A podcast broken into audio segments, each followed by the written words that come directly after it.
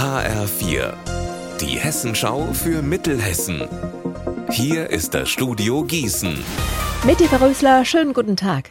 Die Stadt Gießen wird ab dem kommenden Jahr einen Mietspiegel erhalten. Das wird verpflichtend für alle Städte mit mehr als 50.000 Einwohnern. Dazu zählen in Mittelhessen auch Marburg und Wetzlar. Weil zu dem Thema aber bestimmt viele Fragen auftauchen, lädt die Stadt Gießen heute Abend zu einer Infoveranstaltung ein.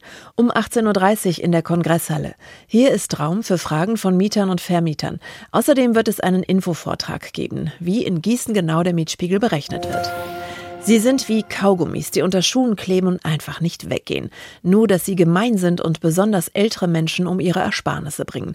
Die sogenannten Schockanrufe von Kriminellen, die durch hohen emotionalen Druck meist Seniorinnen und Senioren ausrauben. Heute hat die Polizei für Gießen eine Warnung herausgegeben. Offenbar konzentrieren sich solche Schockanrufe seit heute Vormittag in der Stadt. Falls fremde Personen nach Vermögenswerten am Telefon fragen und schreckliche Szenarien von toten Personen bei Unfällen oder dergleichen erzählen, dann sollten die Betroffenen sofort auflegen und die Polizei anschließend benachrichtigen. So die dringende Warnung und Bitte der Polizei.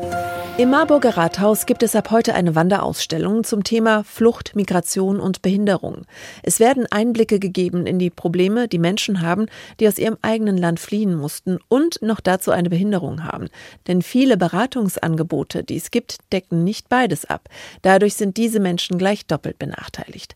Um dafür zu sensibilisieren, mobilisieren und wichtige Akteure zu vernetzen, haben der Mittelhessische Bildungsverband und ein Inklusionsprojekt von Arbeit und Bildung diese Ausstellung nach Marburg geholt.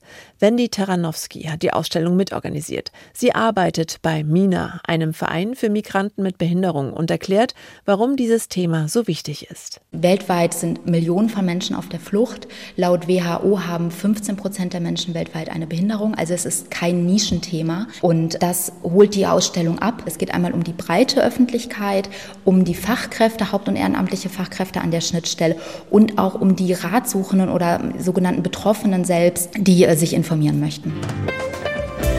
Unser Wetter in Mittelhessen. Heute ein Sonne-Wolkenmix bei 25 Grad in Dillenburg und 27 in Friedberg. Morgen ähnlich entspannt wie heute. Ihr Wetter und alles, was bei Ihnen passiert, zuverlässig in der Hessenschau für Ihre Region und auf hessenschau.de.